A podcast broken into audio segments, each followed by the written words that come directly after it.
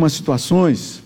Talvez a gente não viva, mas a gente tome a gente toma conhecimento de pessoas que passam por situações de dificuldade ou pessoas que passam por boas situações.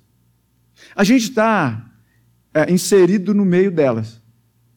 Pode ser no núcleo menor da nossa família menor em casa, pode ser no núcleo maior da nossa família expandida, quando, quando a gente olha para os irmãos que já são casados, moram aqui, moram ali, os tios, avós e tudo mais. Ou pode ser, ainda mais, a gente está inserido num, num contexto maior da grande família da fé, onde a gente tem aqui várias classes sociais que, pela graça de Deus, podem assentar nos mesmos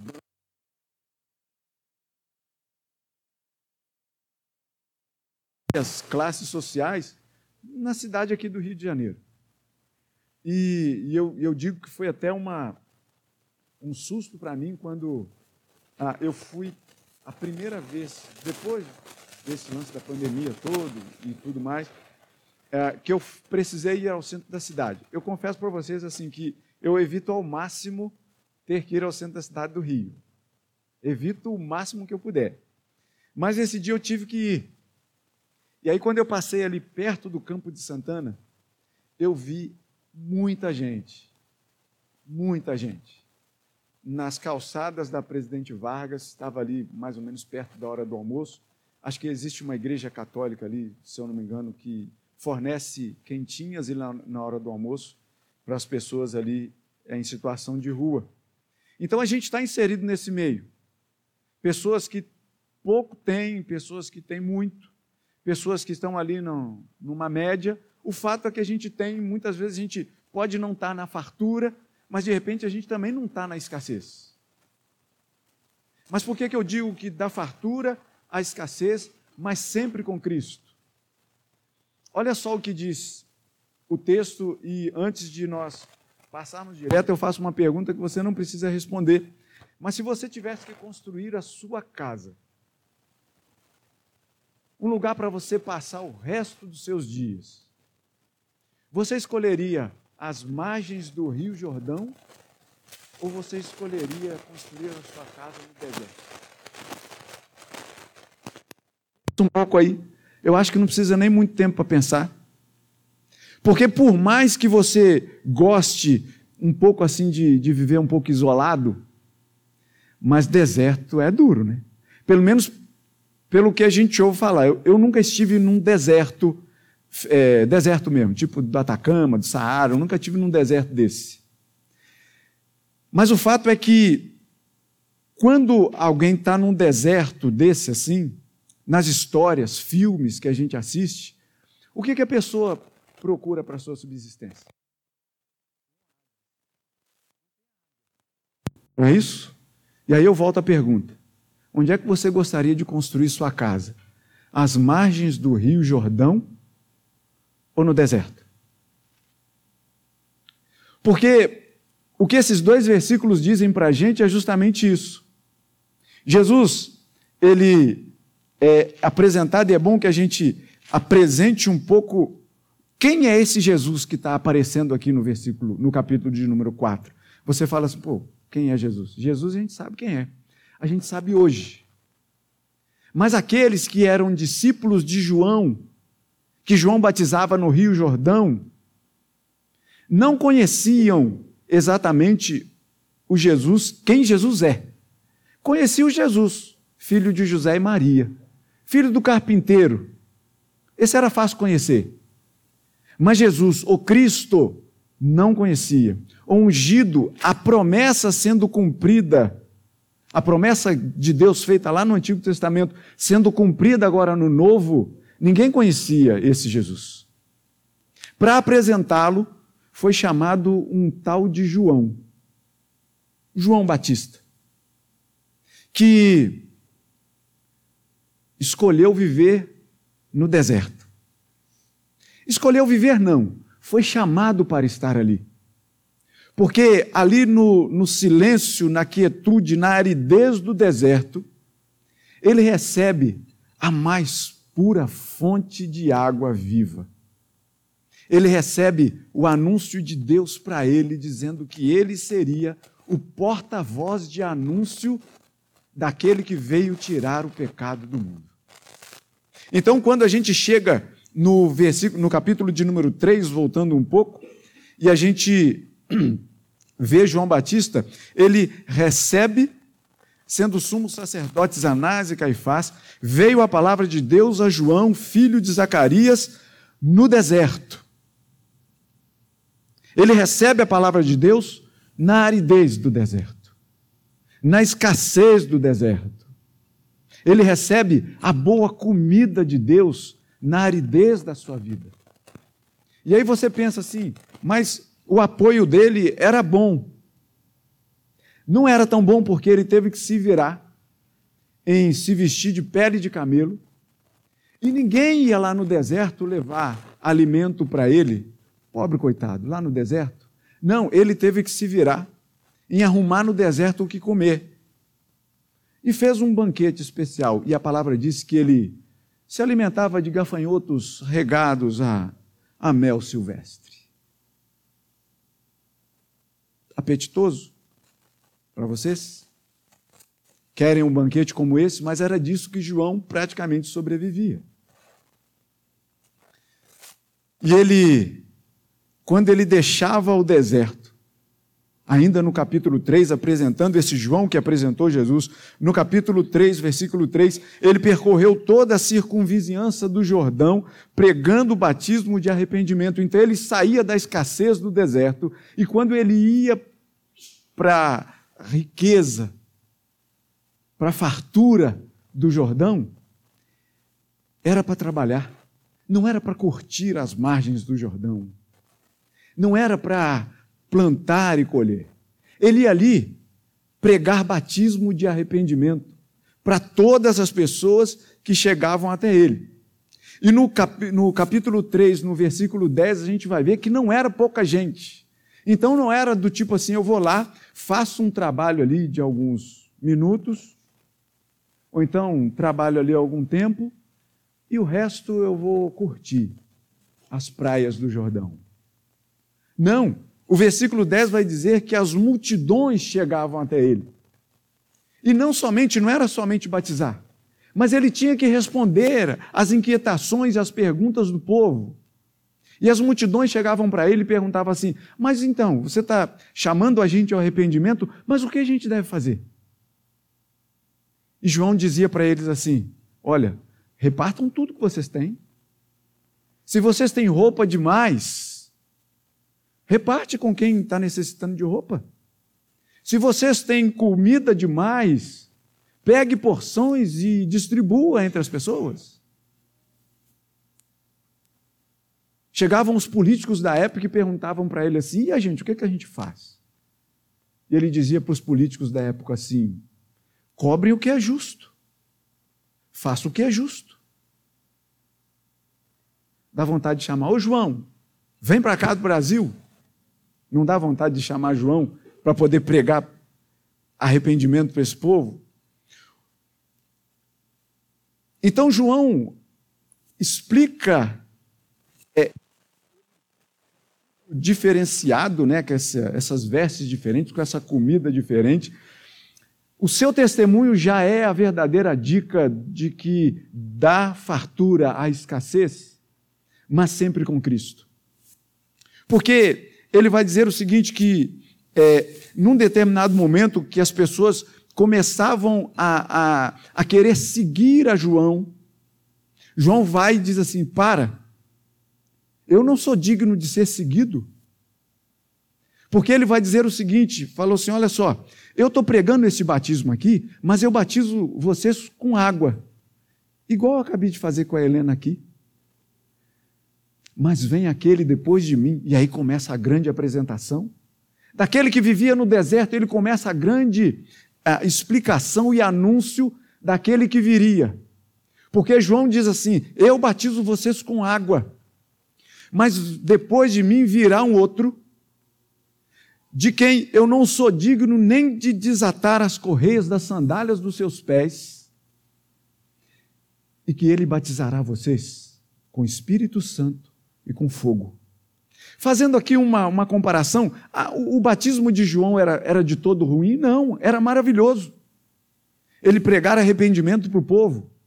Mas quando a gente faz da comparação da água que João jogava ali no Rio Jordão para a água da vida que viria batizar com Espírito Santo e com fogo, Jesus Cristo, a gente vai ver que o batismo de João era uma, até que era uma escassez frente ao batismo de Jesus.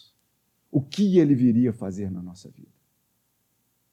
E aqui, quando a gente está então, e chegamos então ao, ao capítulo de número 4, e que diz assim: Jesus, cheio do Espírito Santo, voltou do Jordão e foi para sua casa.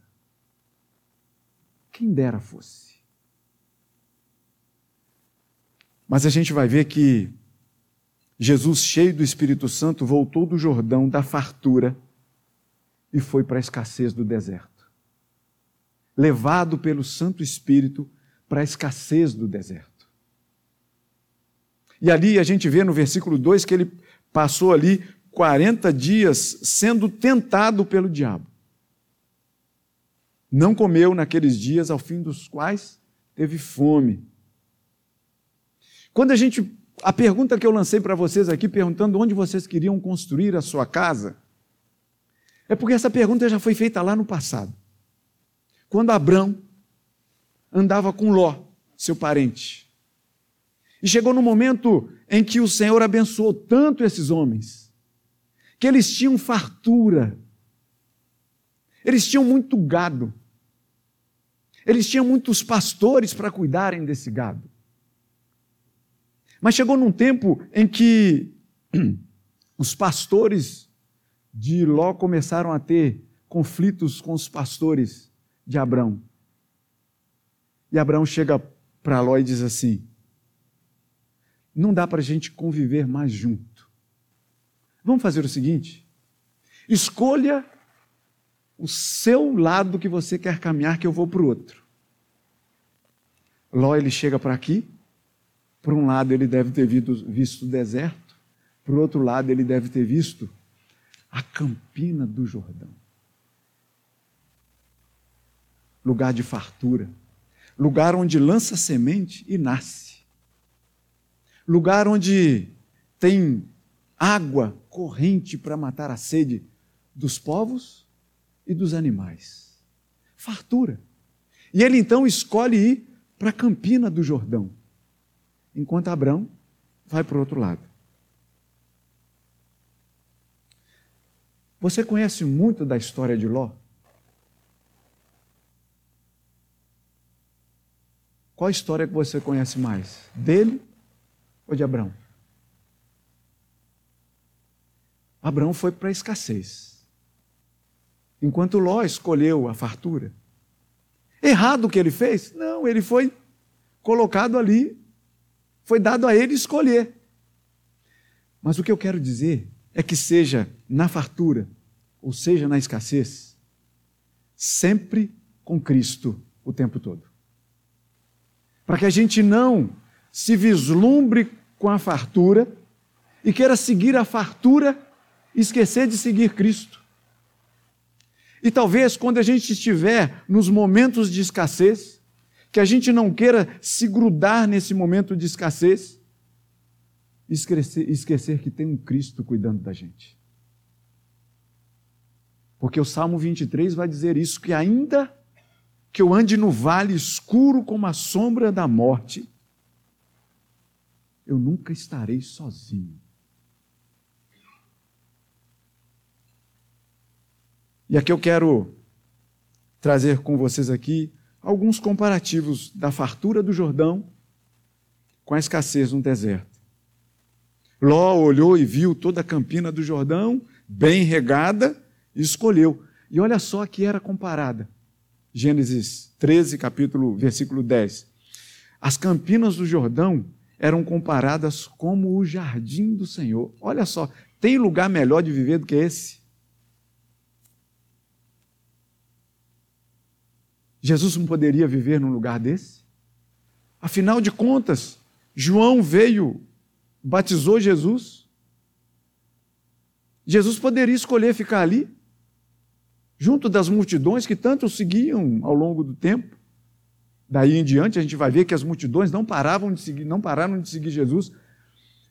Mas o Espírito Santo de Deus, aquele que eu acabei de perguntar aqui para Rose sobre a educação na fé da, da pequena, grande Helena, que eu perguntei: você crê no único Deus que subsiste nas pessoas do Pai, do Filho e do Espírito Santo? Pois é. O que a gente tem aqui é que Jesus, cheio do Espírito Santo, voltou da fartura e foi guiado por esse mesmo Espírito para a escassez do deserto. E aí a gente se lembra que na fartura que Adão um dia teve, vocês se lembram? Gênesis, criação. Deus cria um, um, uma, uma campina do Jordão como se fosse o jardim de Deus. Maravilhoso, exuberante, pleno de fartura. Inclusive a fartura da árvore da vida plantada no meio do jardim. Em que o homem sequer suava para conseguir o seu alimento. Ele tinha que cuidar do jardim, cuidar da criação e comer do fruto que o jardim dava de forma grande para aquele homem. E aí vocês já pensaram comigo? Aos finais de 40 dias na escassez, Jesus teve fome. Adão na fartura do jardim, ele teve curiosidade. Sabe aquele aquele tanto a mais que de repente a gente já está satisfeito, mas quando aparece uma banana com sorvete, a gente quer comer mais um pouquinho? Ou então a criança que não. Porque criança é assim. Criança, você dá um doce para ela, ela não sabe comer aos poucos para guardar. Eu sou uma eterna criança, confesso. Porque assim, doce para mim é, depende do não muito doce. Chocolate amargo, por exemplo, eu como e assim a gente vai comendo, vai comendo, vai comendo. E assim, aquele negócio de deixar para depois, a Isaura até fala comigo assim, porque sabe a colher, a colher de sobremesa? Eu faço da colher de sopa, colher de sobremesa para mim. Então, assim, eu não, não fico ali muito preocupado com o pega um pouquinho e saboreia. Para mim, o sabor tem que vir todo logo. E eu me dou por satisfeito. Mas sabe aquele pouquinho que você come a mais? Que você pode, poderia ter deixado para depois? A curiosidade de Adão. Porque, convenhamos, no jardim, havia possibilidade, antes da queda, do ser humano passar fome? Não existia essa possibilidade. A gente não vai ter na nova Jerusalém celestial, a gente não vai ter calçadas cheias de gente passando fome mais, meus irmãos. Na glória com Deus não vai existir isso. Era a figura de não existir isso na glória vindoura que a gente espera viver com Deus era aquilo que tinha no jardim antes da queda.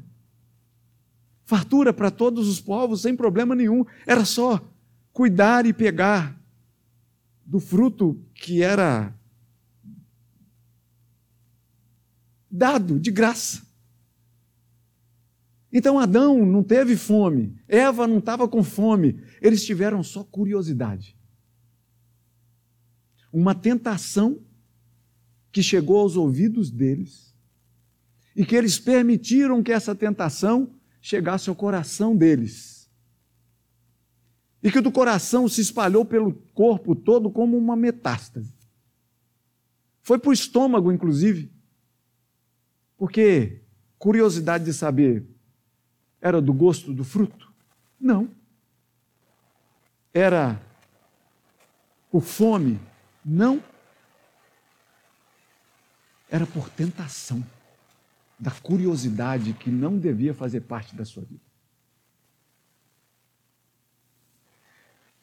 Tentação que a gente tem, seja na escassez ou seja na fartura, a gente tem o maior exemplo de vida para a gente seguir. Porque no versículo de número 2, no finalzinho dele, diz assim: que aos finais desses 40 dias, Jesus teve fome. Fome orgânica, lógico, com um jejum desse tamanho, quem não iria ter fome? E aí chega mesmo a voz da tentação. Transforma essas pedras em pães. E mata a sua fome. E Jesus diz para o diabo, mas diz para a gente principalmente: nem só de pão o homem viverá, mas de toda a palavra que procede da boca de Deus. Esse é o nosso verdadeiro alimento. Seja na fartura ou seja na escassez, esse deve ser o nosso principal e maior alimento de vida. Porque aquele que não cedeu à tentação do diabo, ele vai dizer para a gente em João capítulo 6, versículo 35: Eu sou o pão da vida. O que vem a mim jamais terá fome, jamais terá sede. Seja você vivendo na fartura, seja você vivendo na escassez, o nosso Senhor é um só. E que deve ser perseguido, deve ser seguido e deve ser adorado por cada um de nós. Porque Ele verdadeiramente é o nosso principal alimento da manhã, o nosso principal almoço, o nosso principal café da tarde, a nossa principal janta é o Senhor Jesus. Alimentemo-nos dele, para que na fartura nós não passemos fome e para que na escassez nós não sintamos fome também.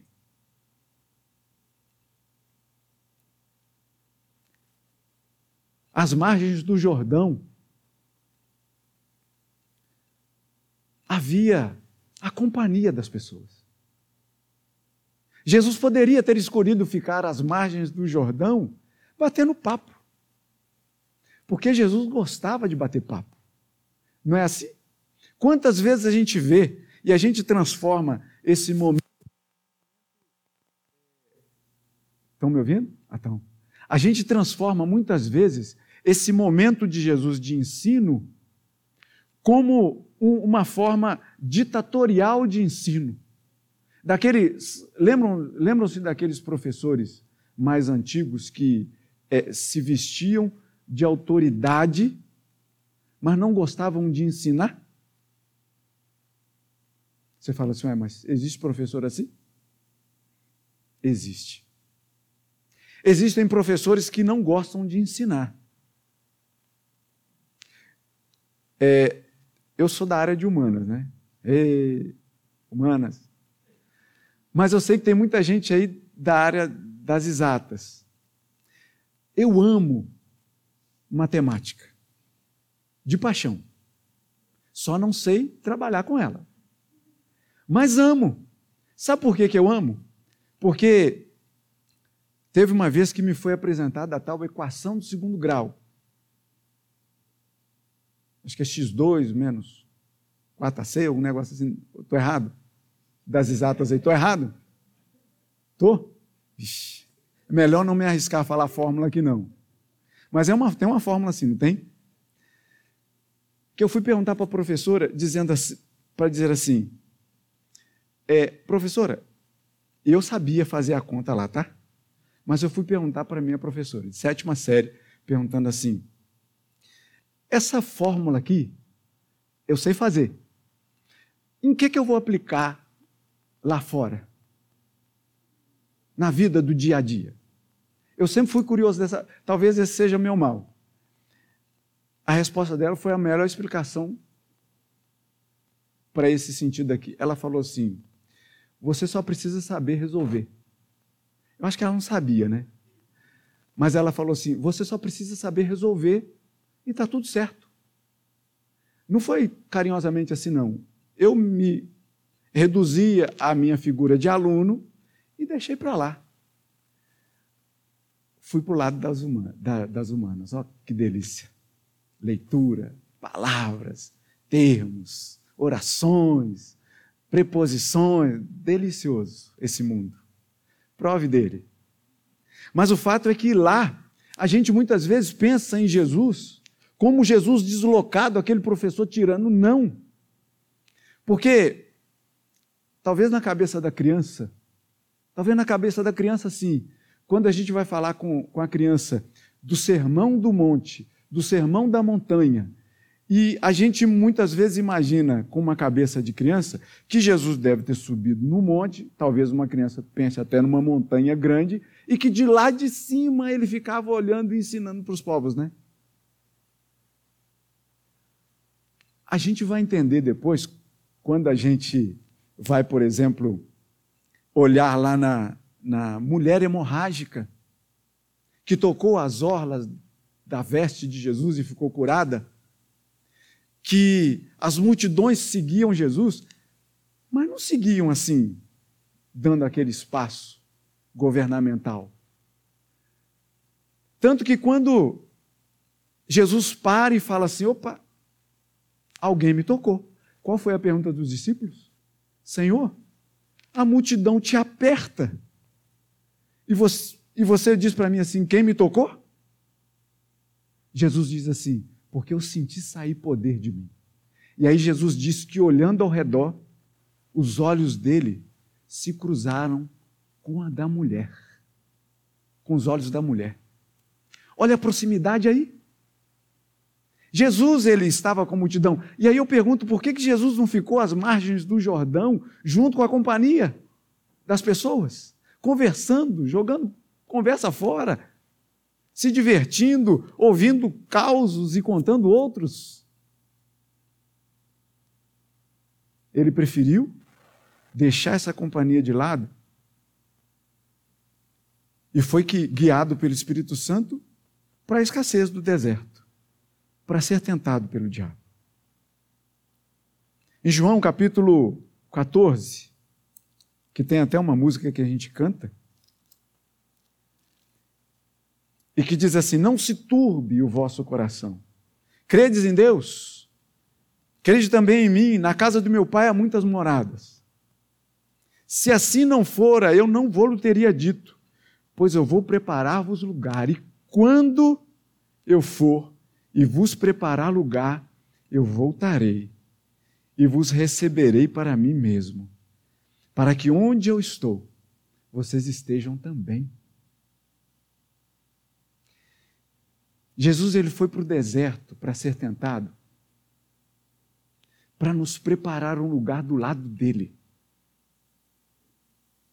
Ele se destacou, não foi porque ele gostava de dar aridez do deserto, foi para que quando ele voltasse desse momento probatório, vamos dizer assim, ele voltasse cheio do que ele realmente é. Deus da nossa vida. E que então, a partir daquele momento, fosse a nossa melhor companhia, porque sem Jesus, seja na escassez, seja na fartura, sem Jesus nós vivemos na solidão. E aí eu vou parafrasear só, não é tomar como exemplo, mas eu vou parafrasear Gênesis, que diz assim: quando Deus viu Adão sozinho, e diz assim: não é bom que ele esteja só. E eu digo para vocês: não é bom que estejamos sós, ainda que em grande companhia. Mas a melhor companhia que nós não podemos nos ver longe é Jesus. E aí eu me lembro de uma literatura, e a, a Isaura, Mariane sabem, né? Mariane subiu, é a tia hoje, né? Lá das crianças. Elas sabem que existem dois livros, que alguns aqui talvez até já saibam também, que existem dois livros que eu visito de, de quando em quando, assim. O Pequeno Príncipe e Vidas Secas, de Graciliano Ramos. O Pequeno Príncipe lá de Anson de Saint-Exupéry. Bom, né, Tim? São esses dois livros que eu, quando eu esqueço um pouquinho dos detalhes da história, eu volto para ler. Mas tem uma passagem interessantíssima no Pequeno Príncipe.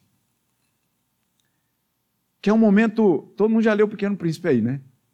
Não, né? É bom quando a gente lê quando a gente é adulto.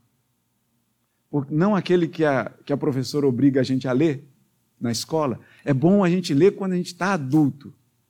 Porque pensa que é história para criança? Não, não é história para criança. E conta a história do príncipe que saiu lá do planeta Z, sei lá dele lá, e veio parar na Terra. E que lá no deserto, que ele caiu no deserto, olha aí, ele encontra uma serpente. A serpente doida para pegar o calcanhar dele. Só que ele começa a travar uma, um diálogo com a serpente.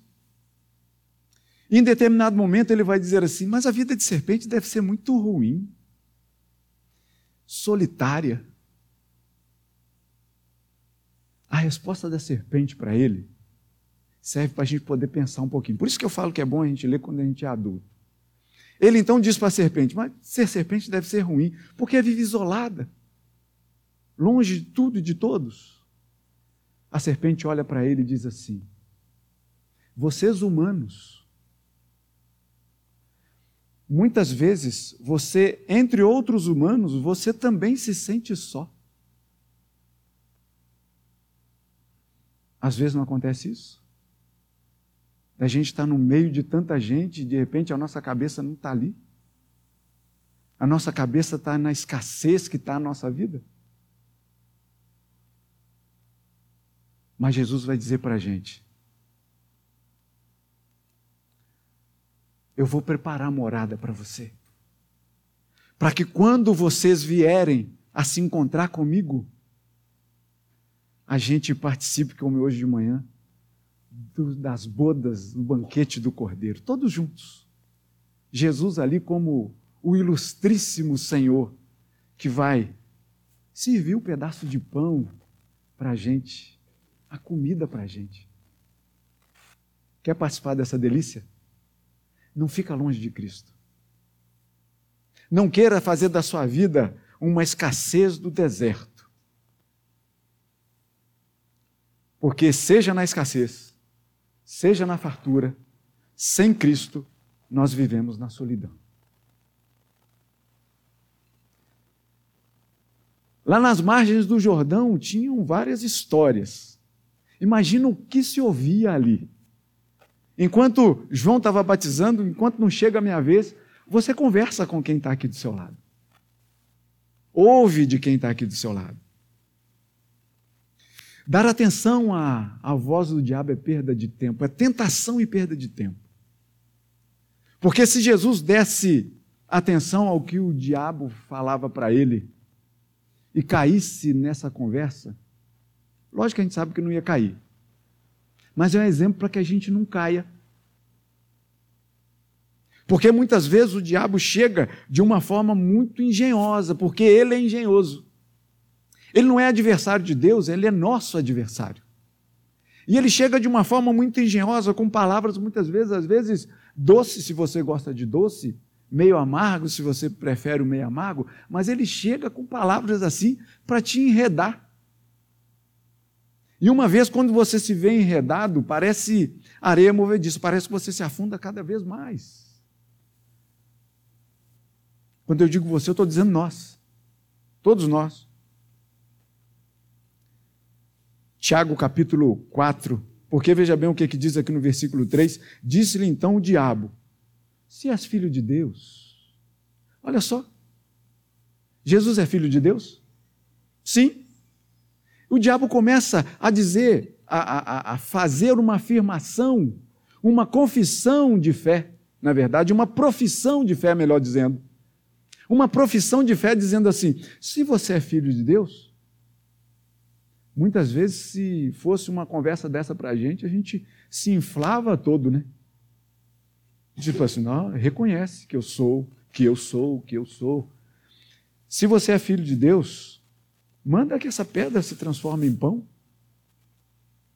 Jesus não cai nessa conversa E Tiago, no capítulo 4, versículo 7, vai dizer assim: Olha, vocês sujeitem-se, portanto, a Deus. Em primeiro lugar, sujeite-se a Deus, mas resisti ao diabo, e ele fugirá de vocês. Porque não há comunhão entre a luz e as trevas. Onde Deus está, onde Jesus está, o diabo não põe o pé. Sujeitai-vos a Deus, mas resisti ao diabo e ele fugirá de vós. Por fim, meus irmãos, lá na beira do Jordão você tem o verdor das campinas. E aí você olha para o outro lado, você tem a aridez do deserto. E aí me vem a parábola do semeador, em Mateus, Marcos e Lucas, que nos conta. Lá naquela parábola vai dizer para a gente que se a gente, se o semeador ele vacilar e jogar a semente na beirada do caminho, os pássaros vão pegar essa semente. Se por acaso lançar num lugar onde a terra é de pouca profundidade, ela até vai nascer, mas não vai ter força na sua raiz e vai morrer. Se de repente você joga entre pedras, entre espinhos, ela será sufocada. E aí Jesus vai dizer assim: Mas se por acaso você joga essa semente numa terra boa, ela vai produzir frutos a 30, a 60 e a 100 por um. E aí é onde eu digo para você: você pode até ter escolhido. Pensar aí na pergunta que eu lancei. Você quer fazer a sua casa na beira do Jordão ou na aridez do deserto? Na fartura do Jordão ou na escassez do deserto? Onde você ou escolher, onde te derem uma casa para morar, seja na fartura, ou seja na escassez, a terra boa da nossa vida não vai estar nas margens do Jordão, não vai estar na aridez do deserto, está em Cristo Jesus. Ele é a nossa fartura. Se você vive em terreno árido, Jesus é a sua fartura. Ele é o seu terreno fértil. Se você vive na fartura, nas planícies, na campina do Jordão, não se deixe enganar. Não lance a semente somente na terra por ser terra. Lance a sua semente em Cristo Jesus. Ele é a nossa verdadeira fartura. Seja na escassez, ou seja na fartura, mas sempre com Cristo. O exemplo maior ele nos deu de estar vivendo na aridez do deserto, mas a gente olha para ele e vê que nele nós temos a maior das farturas da nossa vida. Que Deus assim nos abençoe e nos guarde para a honra e glória dele mesmo, em nome de Cristo. Amém.